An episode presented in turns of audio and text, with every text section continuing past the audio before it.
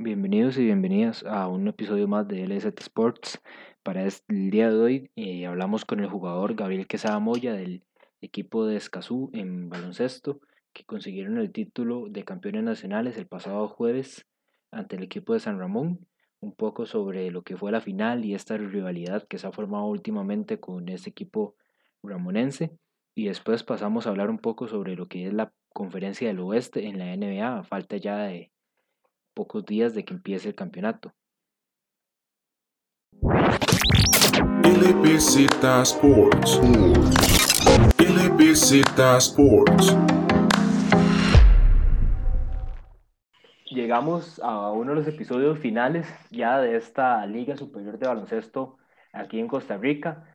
Se puede decir de cierta forma que en el momento de la final, en el momento tal vez un poco más importante, Escazú llega a dar un poco la sorpresa en el sentido de que, digamos, San Ramón viene con una temporada invicta y el campeonato este se mantuvo invicto. Y para hablar de este campeonato de Escazú, tenemos a uno de los jugadores con más experiencia en el equipo, Gabriel Quesada Moya, integrante de este equipo escazuseño que consiguió el título ah, con dos victorias en la final nacional. Bueno, buenas noches. Eh, no, muchas gracias por la invitación. Y siempre, siempre es bonito, digamos, hablar de baloncesto con compañeros y, y con amistades para, y para extender un poco ahí el tema, porque sabemos que este deporte necesita, necesita un poco más de apoyo. No, primero que todo, Moya, pues muchísimas gracias por aceptar nuestra invitación. También, de paso, felicitarlo por, el, por este campeonato en un torneo pues bastante diferente a todo lo que fue otros años pasados. Y por último, pues ojalá que sea un, pues, un rato ameno para hablar más que todo pues de baloncesto. Claro, claro que sí, claro que sí. Muchas gracias ahí por las felicitaciones. Gabriel, eh, empecemos tal vez un poco con lo que es el, el inicio del campeonato, digamos, llega todo el tema de, la pandemia y con eso pues se nos frena un poco el baloncesto a nivel nacional y el deporte en sí. Ya en, en por ahí de, de, septiembre se empieza ya a plantear la posibilidad este, de, de, de, hacer este torneo de liga superior un poco más corto. ¿Cómo, cómo recibieron ustedes, digamos, como escaso la noticia? Sí, eh, bueno, el entrenador siempre, siempre nos mantuvo al tanto, digamos, de cada movimiento o cada notificación que recibía de parte de la federación. Creo que fue, fue, sí fue súper difícil porque nadie estaba esperando que iniciara el torneo, además que nadie estaba en ritmo ni estaba en forma para iniciar el torneo. Y el anterior había terminado, no sé, como a mitad de o a finales del año pasado, me parece. Entonces creo que pasamos como que prácticamente un año sin, sin poder como entrenar en equipo. entonces sí fue, o sea, sí, sí fue súper difícil. Eso seguro que fue súper difícil para todos los, eh, para todos los integrantes de cada equipo, porque eh, volver después de un año y agarrar ese ritmo nuevamente, pues cuesta mucho. Pero no, no, más bien digo, obviamente todo esto es una bendición y, y, lo tomamos de la mejor manera porque sí teníamos un año de no hacer nada, pero, pero todo el mundo estaba deseando que se pudiera aprobar el protocolo para, y para poder competir, que es lo que nos gusta, porque digo, eso es lo que hacemos, ¿verdad? Bueno, Moya, ya, pues obviamente ya agosto dan el, el aval de que, de, que se va, de que se va a realizar pues la primera edición, que se va a realizar ya como a mediados de septiembre y ya pues la parte de, de lo que es expectativa y adaptación a esta nueva realidad de, de, torneo, porque es una nueva realidad que estamos con esta, la pandemia. Eh, ¿Cómo fue toda esta parte ya a la hora de, afrontar el torneo? ¿Qué expectativas tenía? ¿Qué adaptación tuvieron que hacer todos en el equipo y también usted en, lo personal para poder... Bueno, empezando que el, bueno, desde hace, desde hace varios años, desde que estoy en Escazú, eh, pues Nicolás siempre, el entrenador, siempre ha tratado de armar el equipo para competir por el título, ¿verdad?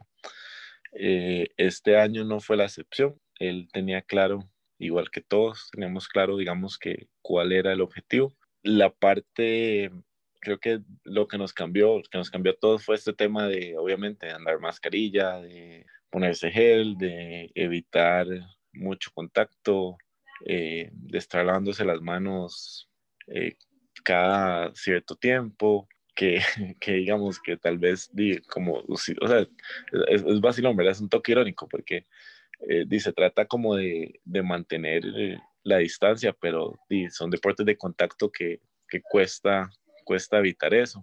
Entonces es un poco vacilón porque, di, porque eh, al principio es como que no, no, o sea, no evitar ese tipo de contactos. Entonces, de ahí hay parte que, que uno no puede como, como entrenar, digamos, o practicar, porque de hay mucho choque a lo que uno se acostumbra. Eh, entonces, mucha parte tal vez como de la mini pretemporada fue como eh, mucho de correr, no había mucho contacto, el contacto se vino hasta, hasta después, conforme vinieron los partidos. Eh, creo que esa fue como la parte más extraña, porque, ah, ah, bueno, además también el tema de que, de que no puedes como que ir a asistir a un gimnasio, eh, tenés que hacer trabajos en la casa personalizados, como para poder mantenerte o, o trabajar tu cuerpo para la temporada o para esta, esta mini temporada que se dio y tratar de evitar lesiones, ¿verdad? Entonces creo que esas cosillas fueron las que nos tuvimos que adaptar. Por dicha, creo que tuvimos el, tuvimos el gimnasio disponible como que la cantidad, bastantes días a la semana. Eh, eso también nos ayudó un montón como para poder soltarnos más rápido y, y volver a ese ritmo, ¿verdad? Lo más pronto posible. Y al momento de, de, ese primer partido, ¿cómo te sentiste? Porque muchos nos comentan en las otras entrevistas que, que en ese primer partido se, se, sentían que el aire no les daba, que sentían a veces que ciertos movimientos que antes hacían en la cancha no, no les empezaban a salir y la ola, digamos, después de mucho tiempo de no, de no jugar o no tocar balón, también hay que volver a familiarizarse con todo. Entonces, ¿cómo, cómo te sentías vos en ese primer partido de vuelta? A, mí en lo personal, lo que, sus, lo que me sucedió fue que bajé como, no sé, como 7 kilos, 8 kilos. Entonces, cuando empecé a entrenar, ya empecé como a alimentarme bien, pero obviamente al primer partido todavía no, o sea, no tenía, no había recuperado nada de peso. Eh, creo que a mi altura ya, o sea, de, ya de, de carrera, así como básicamente de salida, ya uno dice, mide, obviamente sabe cuáles las limitantes que hay, que, que tal vez físicamente no teníamos mucho tiempo y no estamos como en ese punto deseable tal vez las ciertas habilidades obviamente se pierden por no estar entrenando. Eh, entonces, creo que de mi parte, yo lo que hice fue como tratar de medirme. Ya uno decide como, escoge más bien en qué momentos uno da ese push ahí que corre, porque, porque si no, no sabe que no, uno no puede entrar, digamos, como que del principio e ir al 100 porque no, o se lesiona o rápidamente se va a cansar y, ya no va a tener energías para seguir jugando. Entonces, de mi parte, yo lo manejé de esa manera, o sea, lo llevé como poco a poco porque no quería, no quería entrar como al 100 y tener una lesión y que me sacara completamente del torneo, más que todo que teníamos como un año afuera, pero otros como casi el 90% del equipo son, son jugadores jóvenes, pues ellos sí, o sea, ellos sí estaban como poniéndole y jugando al 100 y, y o sea, se, se notaba, es, en la cancha, digamos, en los primeros juegos creo que eran como muy extraños, era como, como que si estuviera jugando con gente que, que hace tiempo, o sea, lo normal, digamos, que hace tiempo no estaba jugando baloncesto, entonces era, era como súper extraño, pero, pero y fue bonito volver a la cancha y, poder, digamos, como correr y, competir contra otros equipos. Bueno, Moya, ya este, entre los reglamentos que están... Eh que propuso la FECOA, que fue lo, lo de la cantidad pues, máxima de, de, jugadores por encima de los 26 años. Este, ¿Cómo viste pues, toda esta cantidad de jugadores de esa edad o menor que hubieron en el torneo?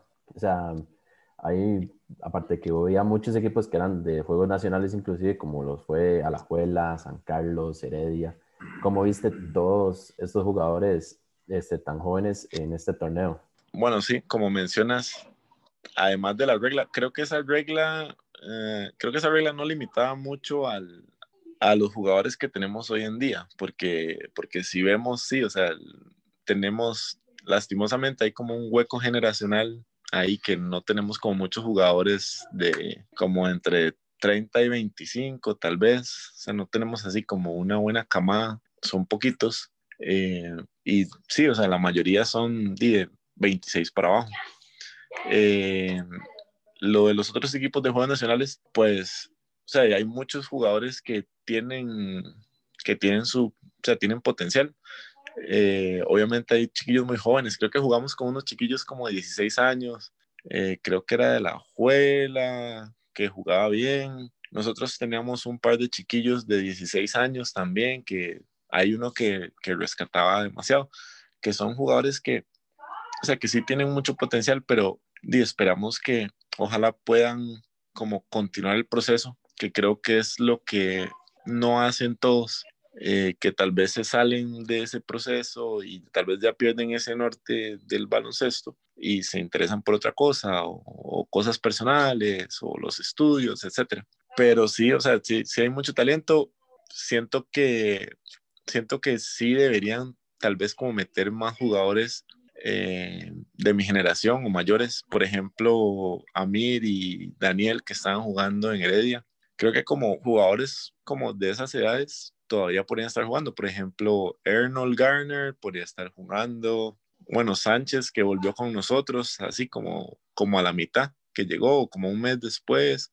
O sea, como que todos esos tipos de jugadores que todavía tienen nivel, creo que la federación tal vez debería como adaptar esa regla para poder tener, para que por lo menos esos jóvenes que vienen ahí atrás tengan como un norte que seguir, digamos, como que tengan alguien que les enseñe, que no solo sea el entrenador, digamos, que sea alguien en la cancha que les diga cómo hacer las cosas, qué hacer, qué no, y así, y además para que se motiven y no, y no se salgan de esto, ¿verdad? Porque lo que queremos es llenar de este montón de jugadores de buen nivel para que, para que algún día el, el torneo sea como de bastantes equipos como era hace años y de buen nivel. Oye, entrando un poco en la parte ya del torneo y San Ramón, el, momento el momento en el que vamos que llegan a la final, este, vienen ya con, por, por, lo menos en este campeonato, vienen con dos derrotas ante San Ramón en temporada regular la temporada pasada perdieron la final también en dos partidos, más los otros partidos, ¿verdad?, de misma temporada regular. Eh, ante tal vez esto como llaman antecedente o lo que había ocurrido últimamente en estos enfrentamientos, cómo se preparaba el grupo y cuál era esa mentalidad del grupo, que digamos, por lo menos hablando con Daniel Sheden, él sí tenía como, como llaman esa espinita de, digamos, de todo esto que ha pasado y tratar de quitársela ahora como una especie de revancha en esta final. Tal vez como para ir paso a paso, creo que cuando jugamos el primer juego, eh, pues estábamos, creo que bastante ansiosos, hasta yo. O sea, entré súper ansioso y creo que salí súper rápido. Me salí del juego por falta súper rápido. Antes de ese juego, o sea, nos indicaron, o sea, nos, mencionaron ahí que el compañero Roel Di no podía jugar porque tuvo una lesión, eh, que era una pieza de clave en el equipo, eh, un jugador, digamos, de la clase de él. Entonces, fue, fue como quitarle una ficha a un jugador, ¿verdad? Que sabes que el equipo está jugando de la misma manera y lleva como, como un cierto ritmo y de pronto le quitas una ficha, pues entonces tiene que volver a acomodarse.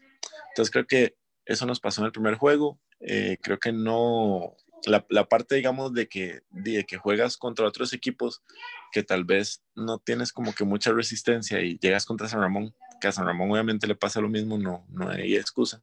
Eh, entonces llegas como a un juego de que ahora sí, ahora sí vas a tener como jugadores que te van a exigir un poco más. Entonces vamos a ver qué. Eh, entonces el primer partido creo que fue ahí como acomodarse ambos equipos. El segundo partido contra San Ramón eh, nos faltó otro compañero, Víctor Arias, eh, que no estaba en el país, temas personales. Creo que en ese partido estábamos enfocados y estábamos claros que era lo que queríamos, empezamos bien, pero nos caímos con la mitad del juego. De hecho, Daniel Chen entró en problemas de faules, que es una de nuestras armas más importantes en ofensiva, y creo que el equipo se quedó ahí como varado en, en qué quería hacer en ofensiva, que al final terminamos perdiendo el juego. Después eh, ya venía un partido de final. Creo que tal vez como como la mayor diferencia o, o, lo que sabíamos que teníamos comparado a lo que no teníamos el año pasado es que creo que teníamos a Alonso Sánchez.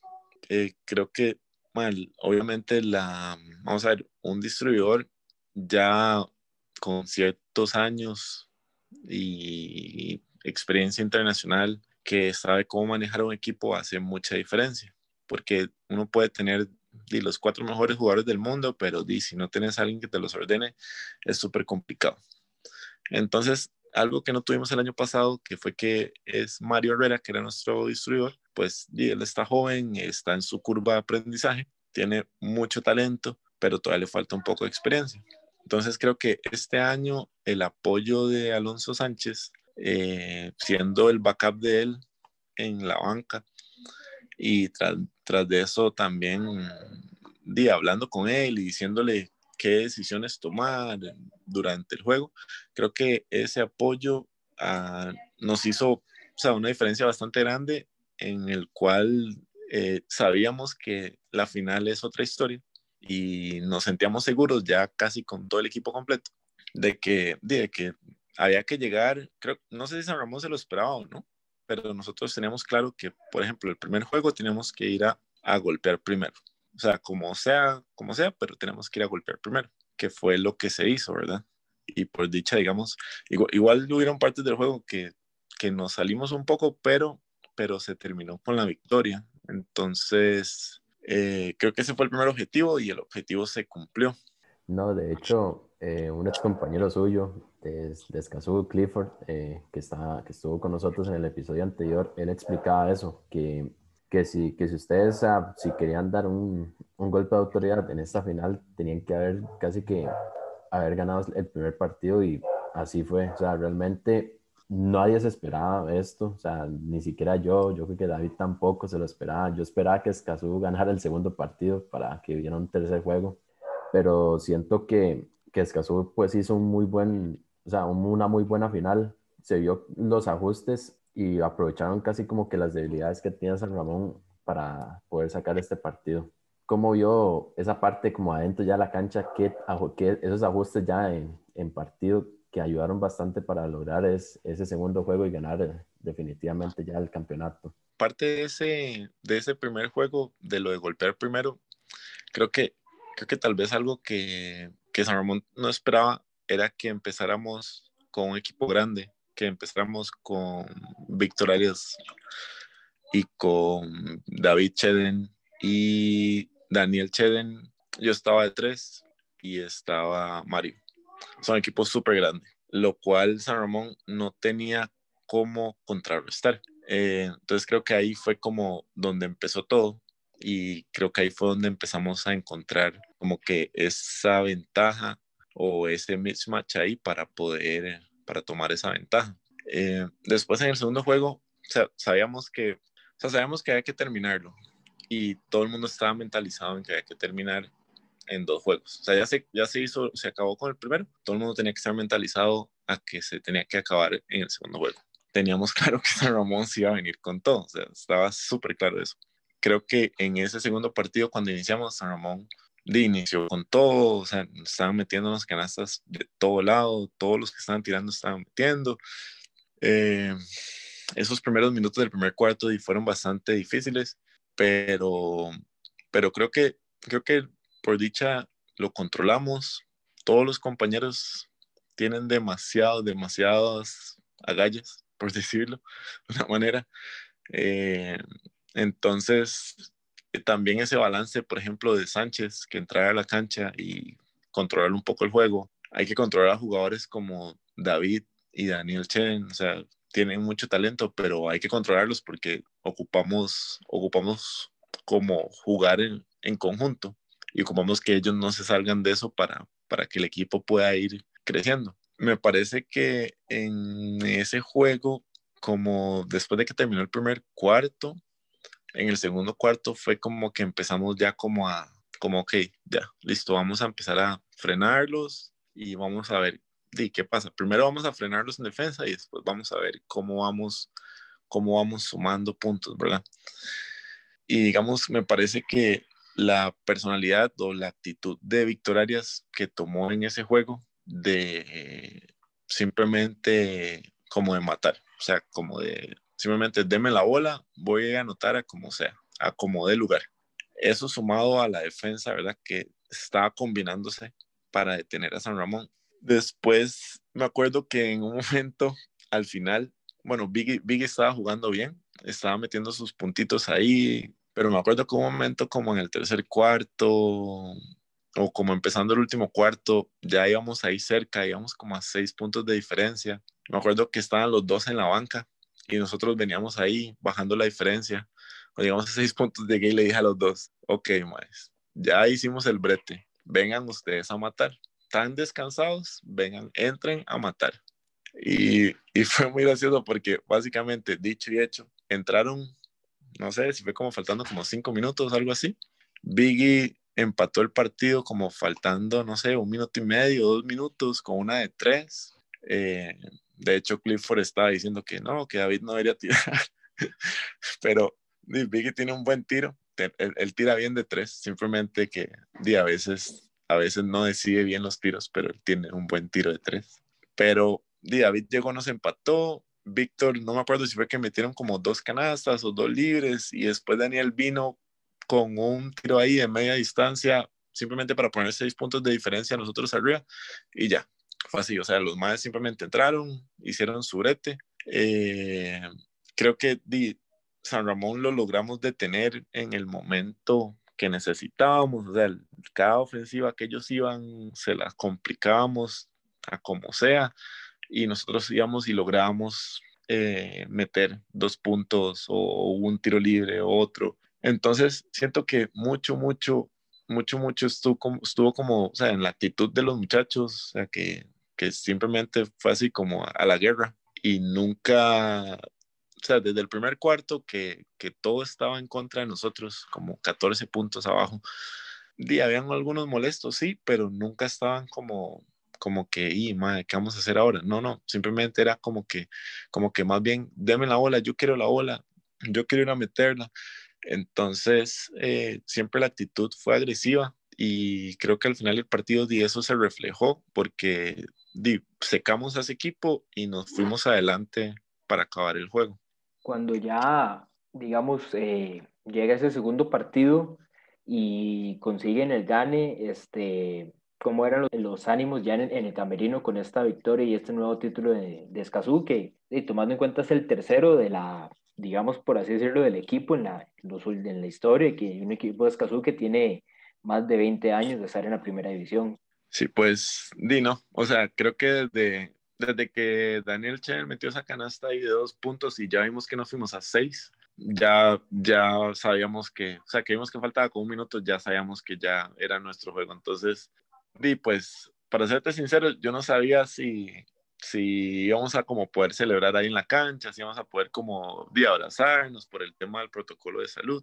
Pero, o sea, obviamente, di, la emoción, la emoción es, enorme, o sea, ganar un título, ganarle a un equipo como San Ramón, quitarse tal vez ese peso, sí, de que el año pasado, de que el año pasado y ganaron invictos, también nos sacaron así 2-0. Eh, pero creo que, creo que esto es algo de, de, que viene de que el año pasado ellos ganaron, el, ante, el antepasado nosotros ganábamos, entonces simplemente como, hey, me ganas, yo te gano, me ganas, yo te gano digamos que los últimos, los que son los últimos cuatro ha sido así, digamos, San Ramón gana, ganaron ustedes, San Ramón vuelve a ganar y ahora vuelven ustedes. Correcto, correcto, sí. Sí, y, y di, no, o sea, también, también está el tema de que, di, de tratar de contener a un jugador como Conejo, ¿verdad? Que, di, es el distribuidor de, de ahorita, de hace unos años y va a ser por algunos años el, el, el, distribuidor de la, de la selección.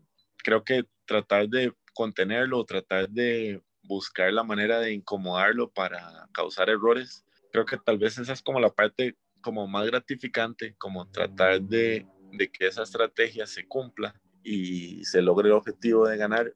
Es, creo que es la mejor parte. Y además, como te mencioné, o el hambre que tenían jugadores como Víctor Arias, como el que tenía Steven McDonald, como el que tenía Malcolm Ledford, eh, que son jugadores que sí, por ejemplo, Malcolm ver tiene un montón de títulos con barba, pero tal vez no muchos jugando él, como jugando, jugando la final.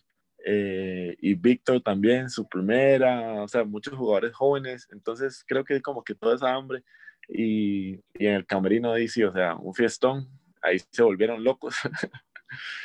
tal vez ya estaba un toque más tranquilo. Feliz, pero feliz porque se cumplió el trabajo, eh, pero sí un poco más tranquilo, pero en el camerino sí, un vacilón y disfrutando. Después de ahí nos fuimos juntos ahí a, a comernos algo y a vacilar y a hablar, pero, pero, o sea, no, creo que no hay nada más gratificante que, que te pongan como que una tarea y que logres cumplir con esa tarea al final de la temporada o, o en su momento de entrega, digamos. Bueno, Moya, ya para entrar de manera de conclusión con este episodio, eh, ¿qué calificación le daría a la federación al haber realizado pues el torneo en, en este año, que fue pues en una parte muy crítica de la pandemia inclusive, porque está pues en septiembre estaba como muy, como muy feo lo de la pandemia, pero ¿cómo da esa calificación usted a la federación?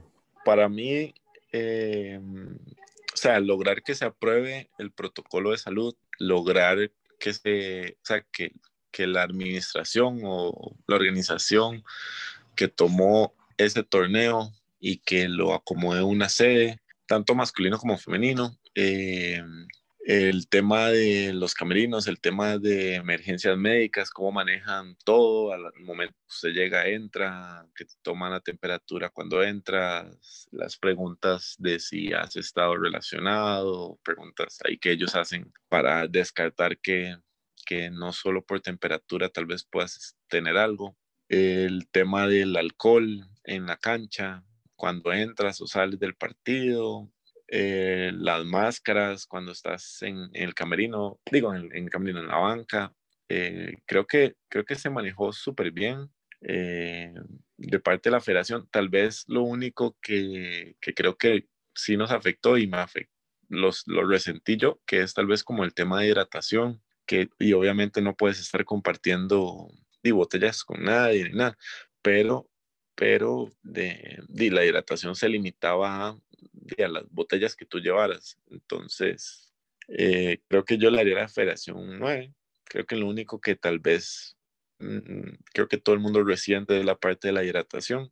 Tal vez no buscar la manera de, digo, tal vez no verlo como, como eso de que no se puede compartir, sino tal vez como buscar una opción para, y para mantener al, a, los, a las personas que están compitiendo eh, hidratados, que es súper importante, porque así seleccionan cualquier jugador de un día para otro. Pero, pero o sea, el manejo fue, fue increíble, o sea, el, tema del parqueo, o sea, que hubiera televisión para que, para que la gente pudiera seguirnos, que estuviera también en Facebook, para que la gente pudiera ver los juegos.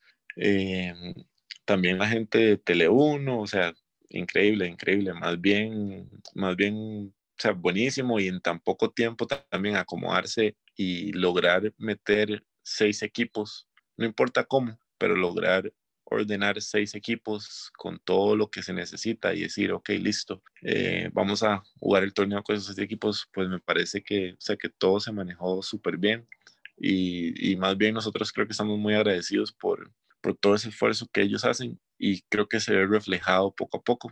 Es el trabajo que vienen, que viene realizando esta nueva administración de la federación, además de, de que creo que ahí va, ahí va por rebote también, va a verse beneficiada la selección en su momento con toda esta nueva administración de cómo, cómo es el manejo que están tomando. Bueno, con esto cerramos entonces tal vez esta parte de, de entrevista aquí con, con Gabriel Moya, eh, jugador de, de, este equipo de Escazú, campeón nacional de este torneo 2020.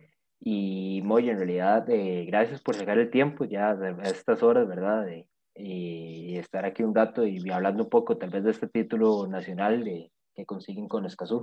Sí, no, no, más bien, como les dije al principio, más bien, sí, nosotros somos de pro, pro a esto y, y más bien, más bien uno se presta a poder ayudar a cualquier persona que esté, o sea, que, que quiera, que quiera darle algo más al baloncesto.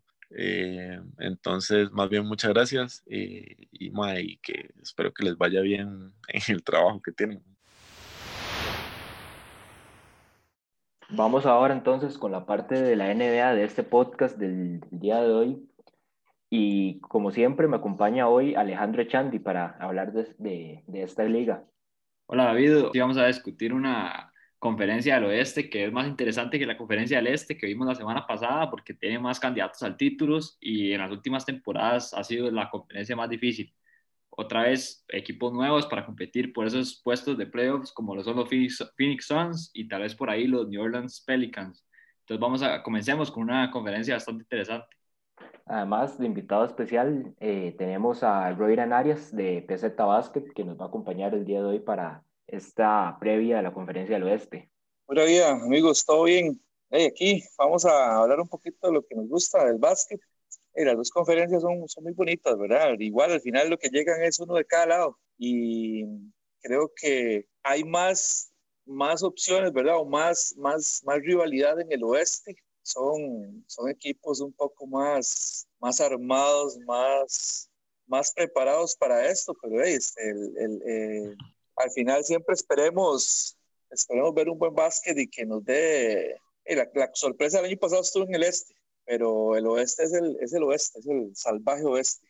Bueno, y con eso vayamos entonces tal vez a, a uno de los equipos preferidos de la página y de y, y, ahorita los actuales campeones de la NBA con Los Ángeles Lakers que pareciera ser que tuvieron una, un, un off-season de ensueño muchos pensaban que tal vez este equipo no podía reforzarse más e incluso pareciera tener un mejor equipo que el año pasado con el que ya ganó el título.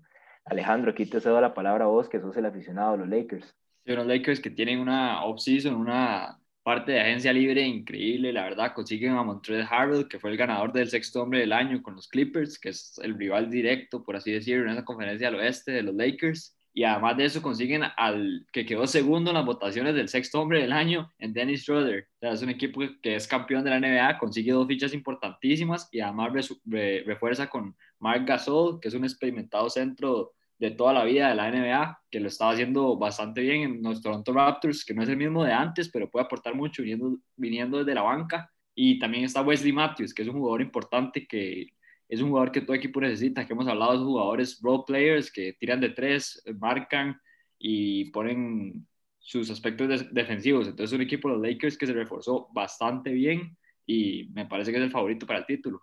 Y con lo que vimos la temporada pasada en cuanto a los Clippers, que era el llamado rival para competirle a los Lakers ese puesto de la final, ¿siguen siendo los Clippers este equipo que es equipo rival o hay algún otro equipo en, en esta conferencia del oeste al que ves con mejores chances para competir y destronar a los Lakers?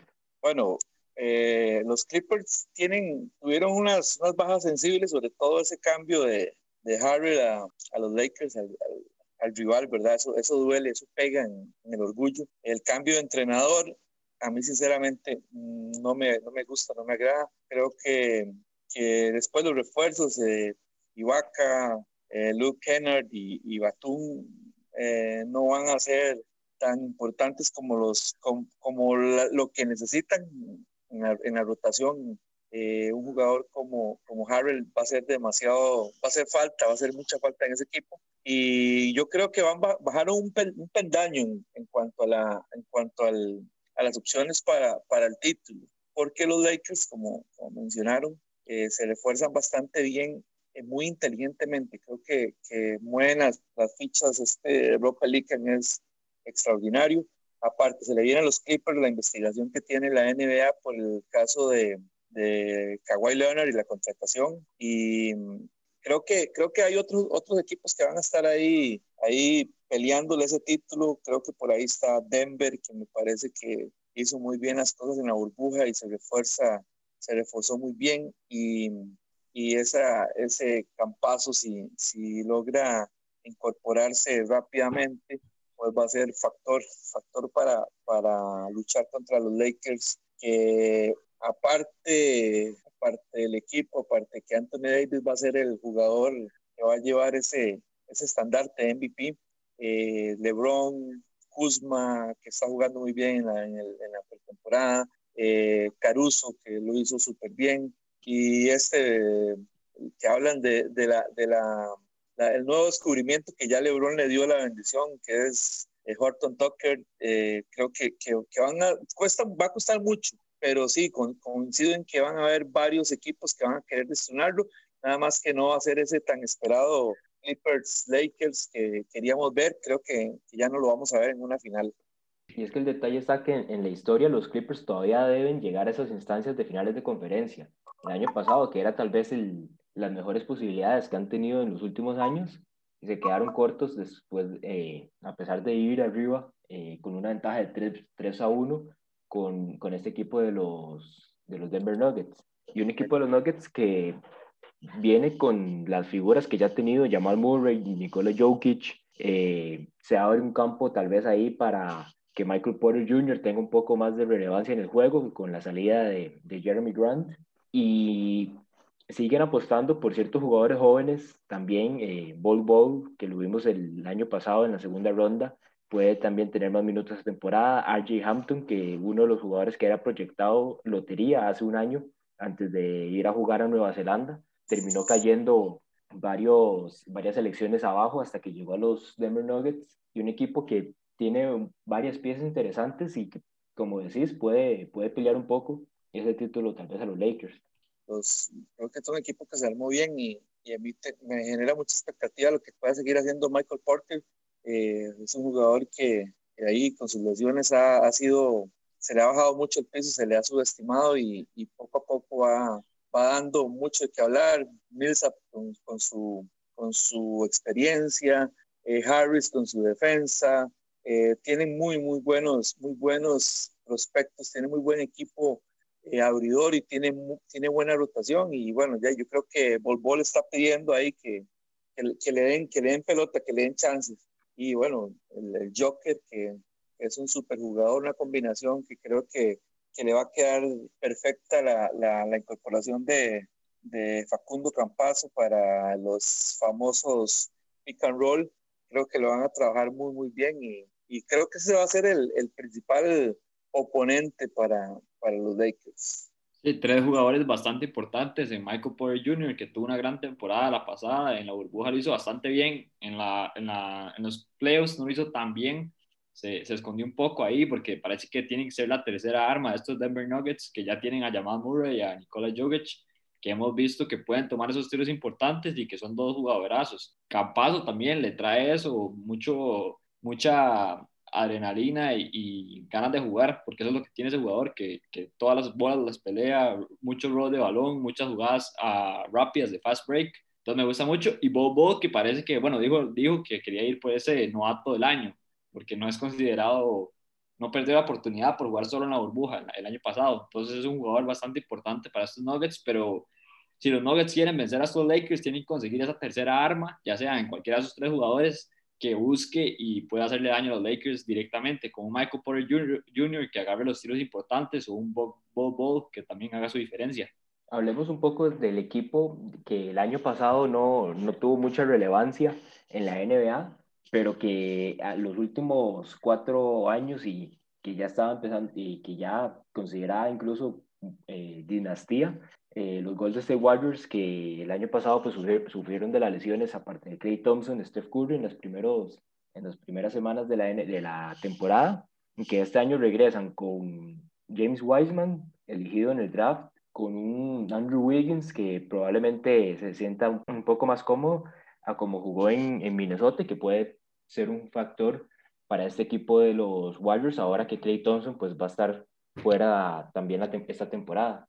Sí, los Warriors tenían, volvían con ese, como, como para tenerlos eh, contendientes al título. La lesión de Clay Thompson fue eh, de verdad un, algo que conmovió a la NBA, conmovió a todos los, los fans de, de, la NBA, no solamente de los, de los Warriors. Pero bueno, en la pretemporada lo han hecho bien y, y una muy buena selección del draft. Ellos necesitaban a un jugador estilo Weisman.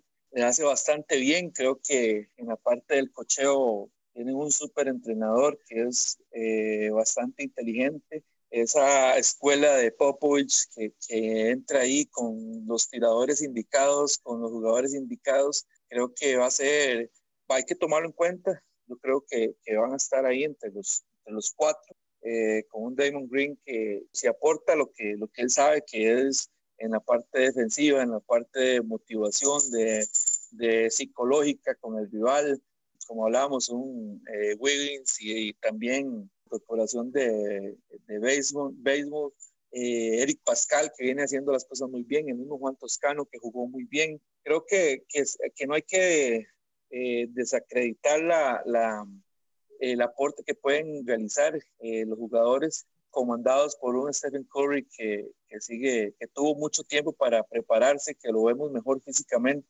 y el estilo de juego de los Warriors no lo puede asumir cualquier otro equipo, no lo puede marcar cualquier otro equipo entonces, yo creo que sigue estando ahí. Para mí está entre, entre los cuatro que, que, van a estar en unas semifinales eh, bastante, bastante dura en el oeste. Para mí, le pongo la, ahí en semifinales a este equipo.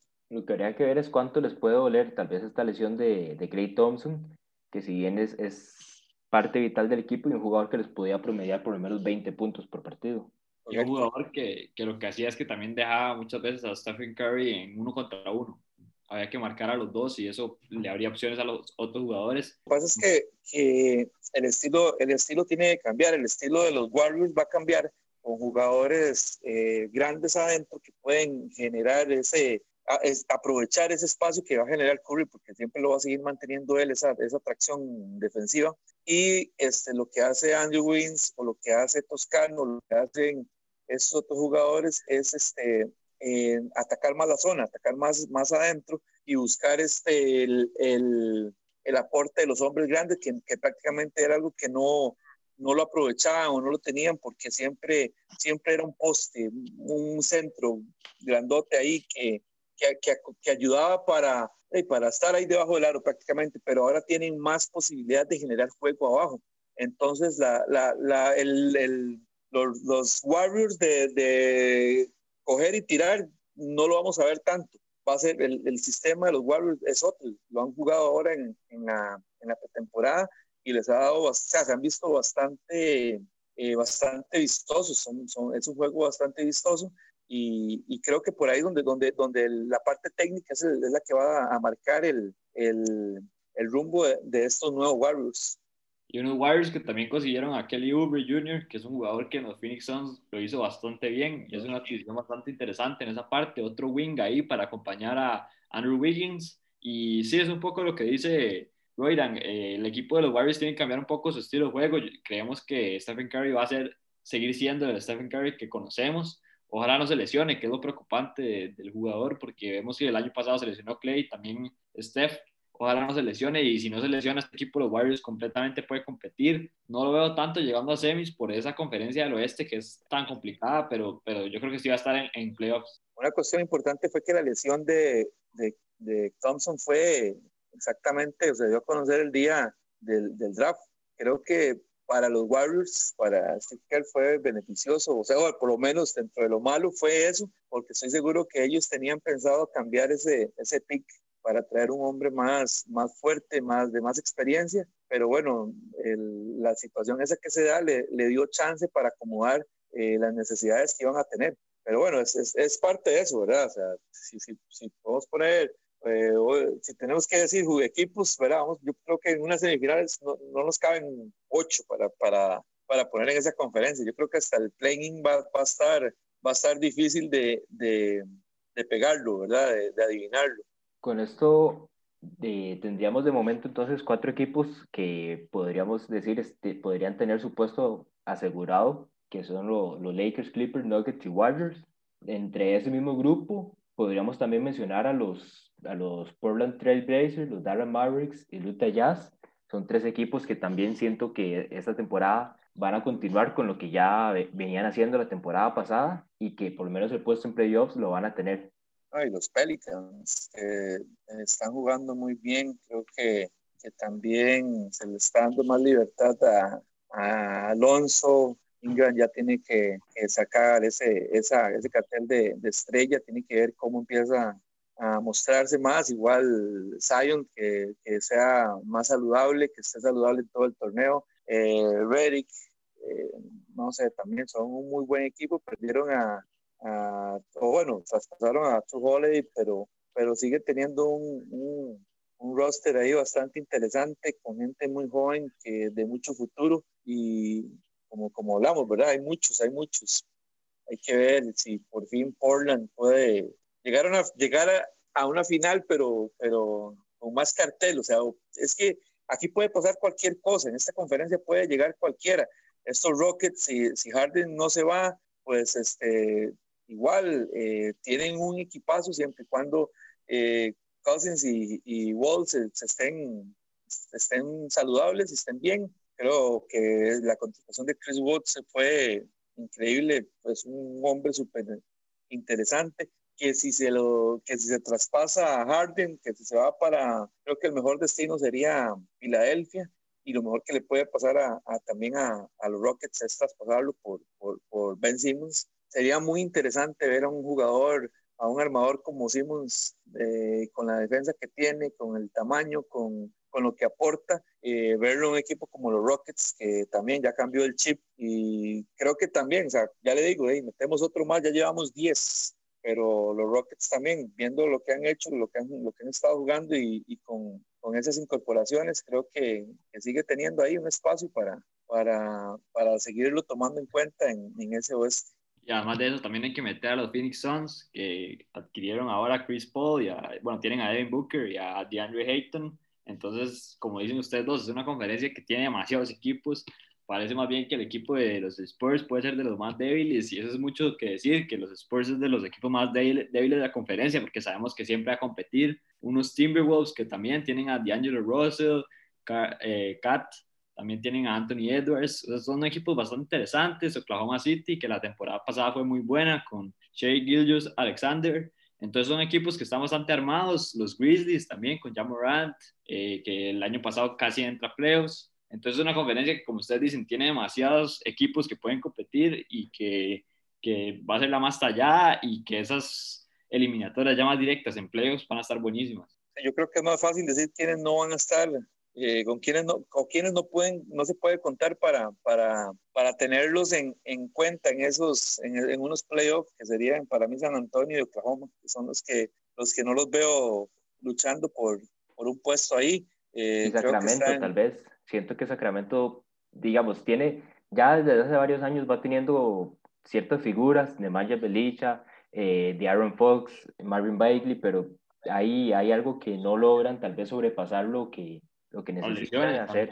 Les ha pegado muchas lesiones también, pero en caso de que estén todos sanos, también es un equipo interesante. Eso es, eso es lo increíble, parece que todos son interesantes en esta conferencia. Sí, sí, pueden dar algunas sorpresas, digamos, este, como hablamos de, de, Minnesota también tiene, si uno se empieza, empieza, a analizarlos, también tiene muy buen equipo, otro, otra selección número uno del draft, eh, eh, Ricky Rubio, todo, o sea, puede generar muchas cosas buenas, pero hey, es que están, están comparadas y más que en esta, en esta nueva temporada, eh, que es más corta, que son 72 juegos, eh, van a jugar más contra los equipos de su conferencia. Entonces, estas, eh, estos juegos van a ser más, más difíciles, van a ser más, más peleados, va a costarle más a los, a los equipos del oeste, a los, al estar tan comparada, ¿verdad? Muy diferente a lo que hay al otro lado, que, que hay equipos bastante o mucho más suaves, para ponerlo de esa manera, en la que entonces equipos como Milwaukee, eh, Brooklyn, eh, van a tener chance, probablemente van a tener series de 3 a 0 eh, fácil. Entonces, aquí en el oeste va a ser, va a ser todo un tema esto, va a ser todo un tema que, que va a tener que jugar, vamos, el partido de los Lakers y los Suns por un punto, ganan los Lakers al último juego, y hay una diferencia que tenían de casi 20 puntos o 20 puntos los Suns, eh, van a encontrar juegos así todo el tiempo, no solamente en, entre, los, entre ellos, entre los más pintados, digamos, sino también con estos equipos. Estoy seguro que, que los Grizzlies van a, van, a, van a jugar bien, van, van a tener buenas, buenas presentaciones y es donde van a empezar a, a, sacarse, a sacarse diferencias, donde van a tener que tomar en cuenta que son menos juegos, que son más juegos duros. Y bueno, esta temporada que ya inicia entre dos días va a estar, va a estar bastante, bastante bonita, independientemente de todo lo que esta pandemia nos ha traído. Creo que, creo que va a estar, va a estar buena ya eso, eso, iba a tocar ya la parte de los Memphis Grizzlies, donde un equipo que fue el clasificado al Play-in Tournament de la temporada pasada, que tal vez no tuvo el mejor cierre, más que todo por lesiones, incluyendo la de Jaren Jackson Jr., que esa temporada pues vienen ya un poco más sanos, con un Jamorant que viene a ganar el Rookie del Año y que va a estar todavía más motivado para, para esta temporada que viene, incluso con un mayor arsenal ofensivo. Y es de, tal vez de esos equipos, Memphis, Phoenix, siento, los Pelicans, siento yo que son como los tres equipos que van a pelear tal vez por el noveno décimo puesto para el Playing Tournament y los Warriors son los que terminarían tal vez desplazando, el, agarrando el campo que, que, habían dejado, que, bueno, que deja que sí en, este, en esta conferencia del oeste. Vamos a, vamos a ver, ¿verdad? Yo creo que no puedo, adivinar ahorita, es bastante, bastante complicado, sí, vamos a estar todos de acuerdo en que los Lakers van por ese, por a repetir ese, ese campeonato y que son el equipo a vencer el oeste va a querer destronarlos, o sea, práctica contra ellos. Del otro lado, esperemos ver una final bastante buena. Ya estoy seguro que todos vamos a querer ver ese un Lakers Brooklyn, pero hey, todo, todo está en manos de ellos. Vamos a ver quiénes, quiénes van a, a sacar la tarea, cuáles jugadores van a, a, destacar, cuáles jugadores son los que los novatos que van a, a, empezar a convertirse en superestrellas, que esos son apuestas interesantes todo el tiempo y y no sé, no sé ustedes si tendrán algún, algún, alguna predicción de esos ocho para ver cómo nos, cómo nos va a final de, de la temporada. Yo, yo lo, lo, que sí siento es que tanto los Lakers como los Clippers no van a estar tal vez en esa primera, segundo lugar. Siento que ambos equipos van a descansar un poco a Anthony, tanto a Anthony Davis como a LeBron. No creo que tal vez en esas primeras fechas eh, estén jugando todos los partidos que se les requiera. Y el igual con Kawhi Leonard y Paul George, el load management que han hecho desde la temporada pasada va a continuar. Entonces, por eso son, son dos equipos que siento que tal vez no van a estar con ese primer y segundo lugar, que van a estar compitiendo, pero que van a, como a tomarse un poco más eh, relajado la temporada regular y tal vez eh, elevar el, el, juego ya en, en la, en la postemporada. Y por ahí yo diría que entonces tal vez los Nuggets son los que pueden quedarse con ese primera, primer lugar en el oeste. Y ya en final de conferencia ha habido una predicción ahí finales de conferencia, eh, los Lakers, no, no creo que los bajen y tal vez voy a, voy a decir un, equipo del, un poco sorpresivo de cierta forma, pero los Mavericks con Luka Doncic eh, podrían, podrían llegar y, y, y, pelearle un poco a los Lakers en finales de conferencia. Recordemos que no, que hay una restricción para, las, para los descansos, ¿verdad? Con unas multas muy fuertes e incluso no pueden descansar eh, los jugadores los jugadores estrellas los dos al mismo tiempo, digamos, por ejemplo, los Lakers no pueden descansar a Anthony Davis y a, y a, y a LeBron James. Y hay algunas restricciones ahí interesantes que han, que han venido cambiando por, por eso que, que hicieron, eh, estuvieron haciendo los Clippers el año pasado. Eh, entonces, de, hay, hay, que ver cómo, cómo van a acomodarse. Eh, no van, creo que no van a haber juegos eh, de, de, de, días consecutivos, o no, no, no, no, me acuerdo ahorita exactamente cómo, cómo quedó eso, pero este, eh, igual creo que para mí los Lakers sí, sí, van, sí van a quedar ahí, sí van a estar primeros, eh, y la, viéndolo hoy, para mí Denver, habría que ver, obviamente, con el paso del, de, de, la temporada, cómo, cómo van a estar, qué tan saludables van a estar esos Rockets, que para mí, bueno, es mi equipo, y tengo muchas expectativas con, con, con ese tridente que vayan a formar, independientemente de si se quede Harden o no. Pero bueno, si se queda Harden y, se enfoca, creo que también hay que tomarlos en cuenta.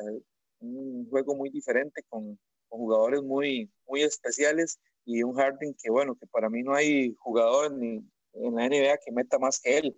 Eh, pero bueno, hay, eso es lo bonito de esto. Para mí, para mí ahí lo, lo, lo de los Warriors, que creo que, que veo que lo sorprende, este, es, por, es por esa por la parte táctica, por la inteligencia que tiene, que, que juega Stephen Curry, con lo que pueden aportar. O sea, tienen mucha hambre y son una, son una dinastía y no pueden, no pueden quedarse atrás. Y los he visto muy enfocados, he visto, los he seguido en, en la postemporada y, y, veo, a, veo a Steve Kerr con, con muchas ganas de demostrar que, que, que no, o sea, que aunque los estén dando así, aunque hayan existen muchas teorías de, de, que sin KD, que esto, que lo otro, que lo que ha sucedido en todo, en momentos anteriores que los han manchado, que este, este puede ser incluso un, un año para, para considerar a Stephen Curry incluso un, un MVP ahí con LeBron, con Duke, con Luca, y, y no sé, creo, parezco fans de los Warriors, pero no lo soy.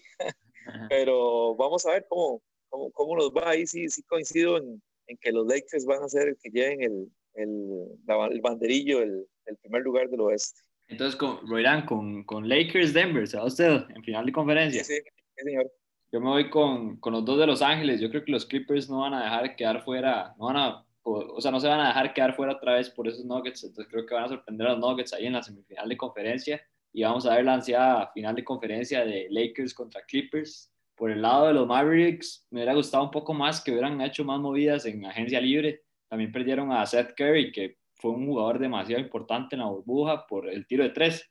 Es de los mejores tiradores de tres en porcentajes fácil de la historia de la liga y es un jugador que dejaron ir muy fácil al equipo de los Sixers, que se reforzó bastante bien con él. Pero sí, el equipo de Dallas me hubiera gustado que hubiera hecho o conseguido más jugadores en agencia libre y también acordémonos que Kristaps Porzingis no empieza la temporada por lesión, entonces tal vez en esa parte puede sufrir un poco. Un jugador que todos sabemos el talento que tiene, pero las lesiones son una recurrente en él. Entonces lo que preocupa a este equipo de Dallas, pero también serio contendiente. Yo, para mí es el favorito, Luka Doncic, de llevarse el MVP ahí seguido de tal vez un Giannis o como ustedes dicen, un Curry que tal vez puede tener una temporada muy buena sin lesiones, pero sí, un Doncic que hay que tenerlo visto porque yo creo que viene su temporada de MVP.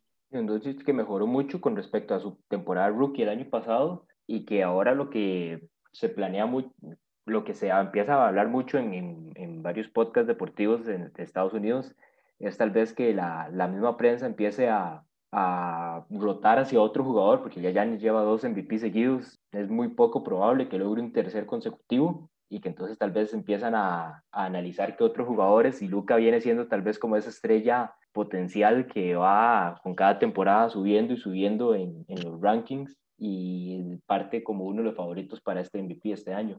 Un Giannis que tiene el contrato más caro de la NBA, acaba de firmarlo, tiene que ir bastante motivado, pero y vamos a ver, y estamos, yo, yo, hablaba de los, de los contendientes al MVP del oeste. Obviamente eh, en el este vamos a tener a, un KD que lo hemos visto jugando muy bien también. Pero sí, esos, esos, esos Mavericks, creo que el cambio ahí de, de Curry por, por, Richardson, creo que es eh, básicamente es una cuestión defensiva. Ha sido muy criticado ese cambio, ha sido muy criticada la, la poca actividad de los, de los Dallas, ¿verdad? Para luchar por ese, por un camino muy ascendente que llevaban. Pero bueno, el problema es también, por si cuánto, cuánto va a jugar, cuándo, se va a lesionar otra vez. Y eso creo que puede afectarlos, afectarles un poco a ellos eh, para poder seguir siendo, siendo considerados como un equipo para luchar por un campeonato. Pero este, bueno, la figura de Luka Doncic sigue siendo muy atractiva para los fans, para, para el básquetbol que ellos realizan y igual tenemos que considerarlos. Hay que, hay que ver cómo, cómo vamos a arrancar, qué, qué, va, qué nos va a traer y y seguir, seguir muy de cerca esta, sobre todo estos primeros días van a estar bastante emocionantes. Esta primera fecha, eh, Clippers Lakers y Brooklyn Warriors, creo que, que, se las trae.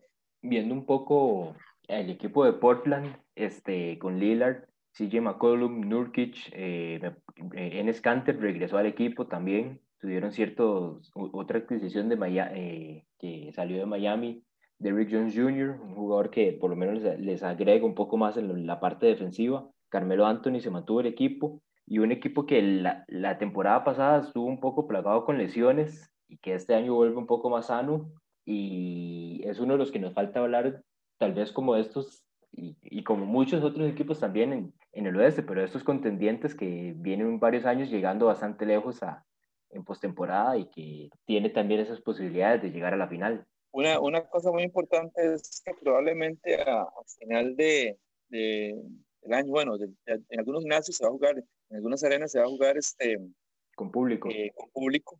Eso va a ser un factor importante. Por ejemplo, creo que Miami y Oklahoma no tienen, vas a jugar a estadio lleno, no tienen restricción. Y este, probablemente como avance esa cuestión del, del COVID, del, de la vacuna y eso, podemos terminar con, con gimnasios con público que ahora sí va a ser un factor muy importante, ¿verdad? La burbuja nos trajo muchas sorpresas, eh, básicamente porque la, la, la, condición de local no, no, no, generaba ninguna, ningún, ningún factor, ¿verdad? Para los equipos que, que estaban, que tenían ventaja de casa. Este, esta temporada puede ser que sí, puede ser que eso, o sea, retomar esa, esa situación y que equipos eh, como Miami, que van a tener el gimnasio lleno desde el principio, puedan utilizar ese factor y creo que conforme avance la temporada y la cuestión de la vacunación eh, eh, se controle ya, pues vamos a tener bastante público y, y, eso va a ser un factor que cambie porque eh, estoy seguro que, que, muchas sorpresas se dieron básicamente por, por eso. Y, vamos a ver cómo, cómo le va a, Portland. Portland tiene un equipo muy bueno, así que pensando que, que Lillard y McCollum son jugadores, eh, no son valorados lo suficientemente, y, pero también le toca a ellos demostrar, ¿verdad? Han, tenido temporadas buenas, la, la, anterior que llegaron a la final de conferencia, pero fueron barridos por, por, los Warriors, y bueno, y lo que pasó en la burbuja, ganándole uno de los juegos a los Lakers. Entonces, hey, uno crea, crea, crea sus expectativas, ellos no dejan de ser jugadores excepcionales. Eh, el sentimiento que genera Carmelo Anthony, mucho eh, más, más, que todo ese, ese, ese, ese, cariño que le tiene la afición, ¿verdad? Eh, demostró que todavía tiene básquetbol, pero, pero creo que le sigue faltando, faltando algo más, ¿verdad? Algo más para poder dar ese salto y, y, ser considerados ahí en, en, no sé, ser, ser, más considerados para, para, para luchar por un por ese trofeo, ¿verdad? Por el anillo, por el, por el campeonato. Y un equipo donde vuelve Nurkic, que también es un gran jugador y que lo hemos visto en temporadas pasadas. La pasada estuvo bastante lesionado, pero sí, como concuerdo con ustedes, es un equipo que tal vez necesita una figura más. Eh, los equipos ahorita tienen demasiadas estrellas. Vemos el equipo de los Lakers, que en serio tiene demasiados jugadores que pueden hacer la diferencia, hasta los propios Clippers, del lado de Miami también, Milwaukee. Entonces, el lado de Brooklyn con sus dos estrellas. Entonces sí creo que el equipo de Portland necesita una estrella más y ya se entraría esa conversación de, de pelea por el título. Y en este momento yo creo que se quedaría como en esas semifinales, hasta si juega muy bien, hasta final de conferencia. Pero es que también CJ McCollum, como ustedes dicen, es un gran jugador, pero tal vez no es todavía esa superestrella como, como Dame eh, Lillard, que puede tomar los tiros más importantes. Tal vez McCollum juega un poco más tranquilo y más para la temporada regular. Pero sí, un equipo bastante interesante también. Alejandro mencionó hace, unos, hace un rato los Spurs y como, bueno, el equipo que es el, el que tiene tal vez esa, digamos que es el respeto por prácticamente toda la NBA, de que, bueno, venían con una racha de un poco más de 20 años de no perderse los playoffs. El año pasado, eh, pues rompieron, se rompió ese, esa racha y un equipo que por lo menos tanto, me imagino que yo y Alejandro tal vez agarramos esos últimos momentos de Duncan y Ginobili y Parker ahí con, con Popovich y vos que pudiste ver un poco más de este equipo en años anteriores, ¿qué, ¿qué podrías esperar tal vez de este equipo los Spurs? Tomando en cuenta que todavía Popovich se mantiene y que ahí pues tanto la Marcus Aldridge como de Rosen eh, quedan en el equipo, aunque también podrían tal vez buscar un traspaso en, en, este, en esta temporada. Sí, eh, bueno, yo vi la final de contra Miami en el 2014. Es un equipo, era un equipo increíble, tenía las piezas adecuadas para poder desarrollar ese básquet. El, el juego era muy bueno, muy bonito, ese pasar y buscar al hombre abierto. Lo que pasa es que Aldrich no es un, es un jugador muy bueno, muy todo, pero no es, no es Tim Duncan, ¿verdad?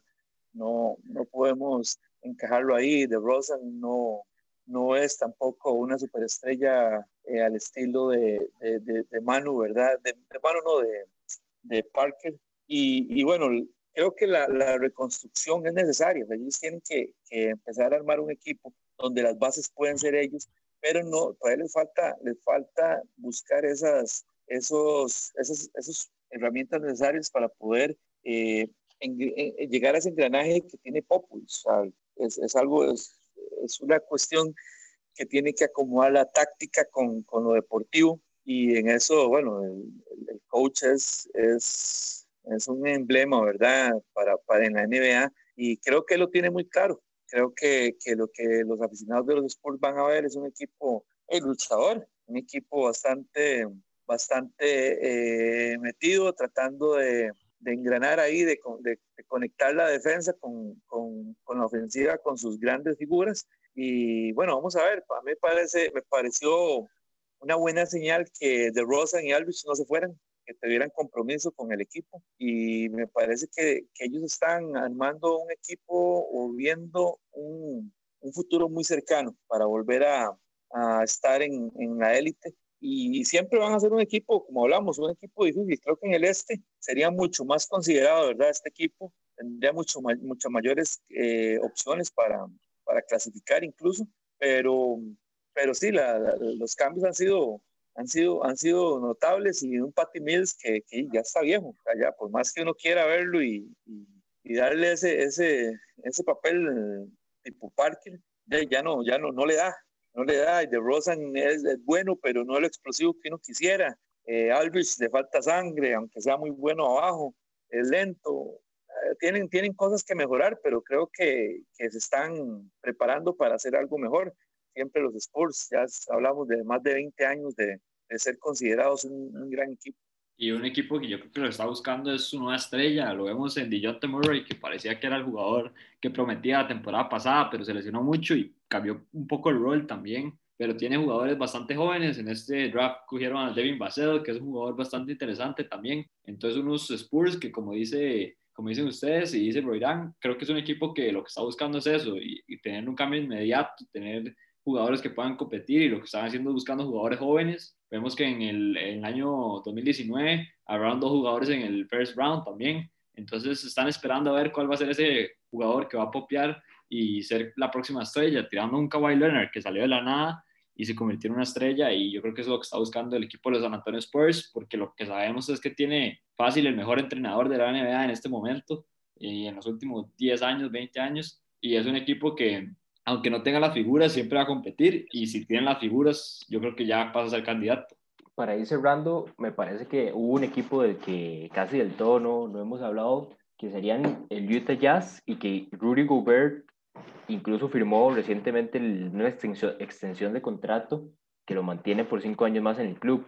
Un equipo que incluso después de tal vez de la suspensión de la temporada eh, hubo ciertas fricciones entre Donovan y Rudy y que al parecer todavía queda como cierto, cierta fricción, pero ya la, la relación ha mejorado a como estuvo, estaba despuesito del, de todo el incidente de, que incluso de Rudy fue el primero, primer jugador en dar positivo. Se convierte en el, en el jugador grande más pagado de la NBA en este momento. Eso que a mí no me gusta de Utah Jazz, que dio un contrato muy, muy grande. Rudy Gobert quería un contrato todavía más grande, vemos que quería un super max contract, eso es lo que estaba reclamando, pero no me parece que, me parece que está sobre, sobrepagado, la verdad, en este equipo de Utah Jazz. Un Rudy Gobert que defensivamente todos conocemos, es de los mejores jugadores de la liga, pero que ofensivamente no tiene tiro, no tiene tiro del todo, ni exterior, ni media distancia. Entonces eh, es increíble, pero está ganando más que Anthony Davis. Entonces a mí no me gusta que un jugador que, que no tenga las armas ofensivas que no sea tan completo, esté ganando tanta cantidad de dinero y creo que compromete un poco al equipo de Utah, que ya le dio un contrato grande a Donovan Mitchell, ahora se lo da a Rudy Gobert y yo creo que es un equipo que con otra estrella estaría fácil como de los favoritos para llevarse el título. Entonces creo que este contrato que le acaban de dar a Gobert limita un poco el roster de Utah Jazz, que ya vemos que va a ser un poco lo mismo, va a ser un equipo que siempre va a competir, pero no sé cuándo va a dar ese salto de ya ser un candidato de los favoritos porque por lo, por lo que digo, tienen esos dos jugadores que son muy buenos, pero creo que sí le falta algo más. De acuerdo con lo que dice, con Luis, este, mm, lo de Gobert, bueno, y si vamos a hablar de contratos, de ahí vamos, vamos a hacer un programa entero de eso, ¿verdad? De, de, quiénes son los que de verdad valen la pena, quiénes, quiénes merecen lo que, lo que ganan. Eh, tenemos que Batón salió de, Batón salió de, de, Hornets, bueno, con una animalada de contrato de plata y, y lo que ha ganado incluso de los Lakers le ha pasado, bueno, eso es un tema aparte, ¿verdad? Lo de incluso, incluso Royran con el, todo el tema este del Supermax, ¿verdad? Que se crea para que los equipos logren tal vez retener a estos jugadores del draft y vemos que tal vez Russell Westbrook, John Wall, termina haciendo contratos muy grandes para jugadores que terminan más bien como complicando la situación del, del equipo en la parte financiera. Y lo que pasa es que ellos tienen que, que analizar la situación de que pueden dejar ir a un jugador que otro equipo le pueda pagar y no retener nada, ¿verdad? No, no, no, no recoger nada. Por ejemplo, en el caso de Westbrook, si lo, si lo hubiera dejado los Lakers, Rockets, se hubiera ido el próximo año sin nada.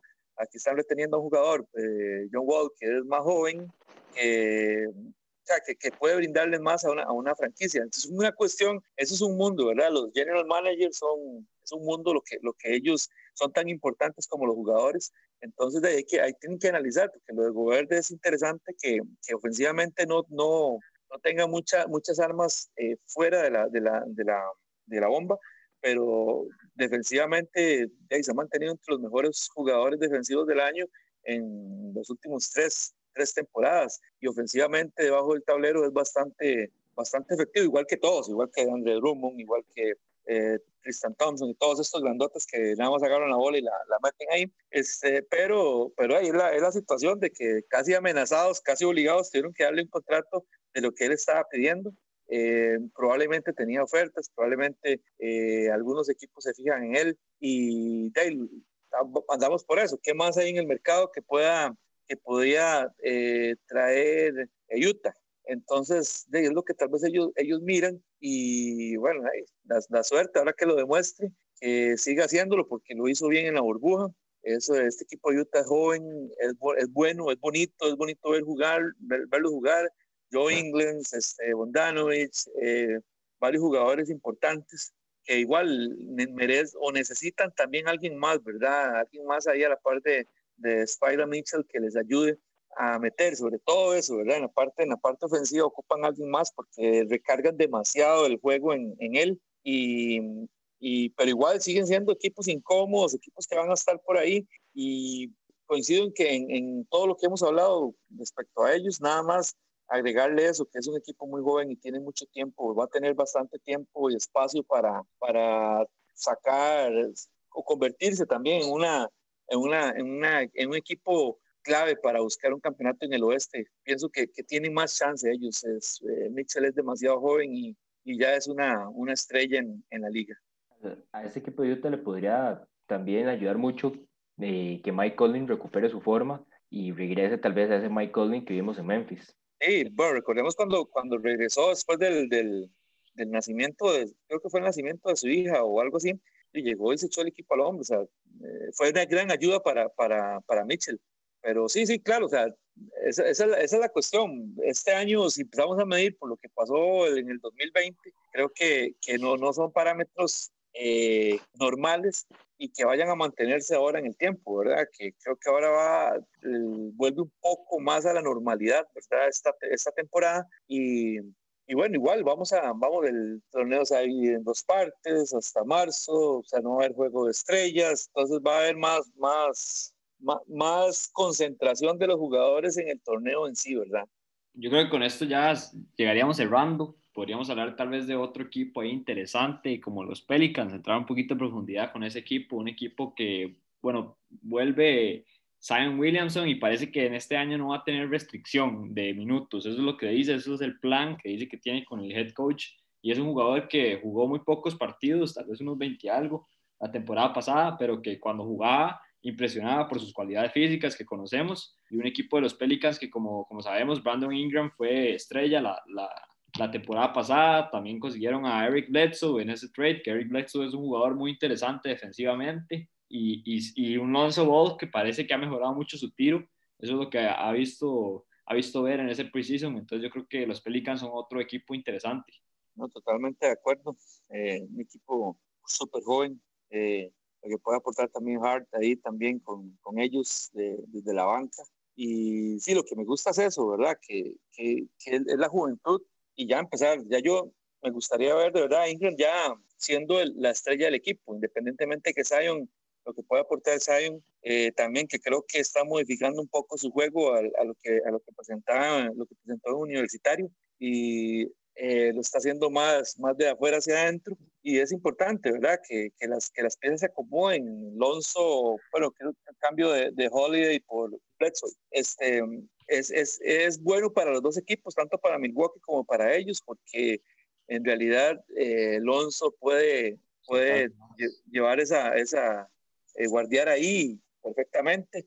Y, y, él viene y aporta también una parte con Reddick eh, experiencia, tiro, o sea, tienen, tienen, tienen para acomodarse bien y creo que ellos ya se están dando cuenta que, que son una franquicia que puede que puede pelear, que puede luchar y que puede volver a estar ahí entrando en unos playoffs. Creo que, que, es un equipo interesante, esos que, que, que, son para ellos, esta temporada es para ellos, para, para que eh, salgan, a la, salgan a la palestra de la NBA, ¿verdad? que se tomen más en cuenta, que no sean solo los novatos que jugaron muy bien la Summer League y eso, sino que, que ya vienen a dar una, un espectáculo y vienen a luchar por, por algo más.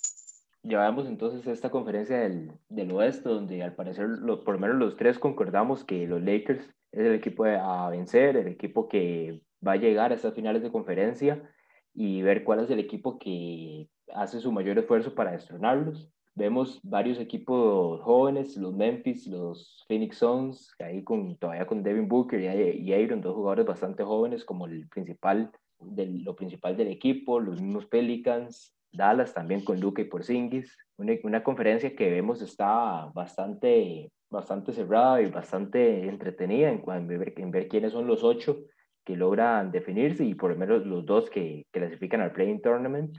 Y con esto entonces cerramos esta, esta previa del oeste de, de la NBA, a falta ya de, pocos días para que arranque la temporada.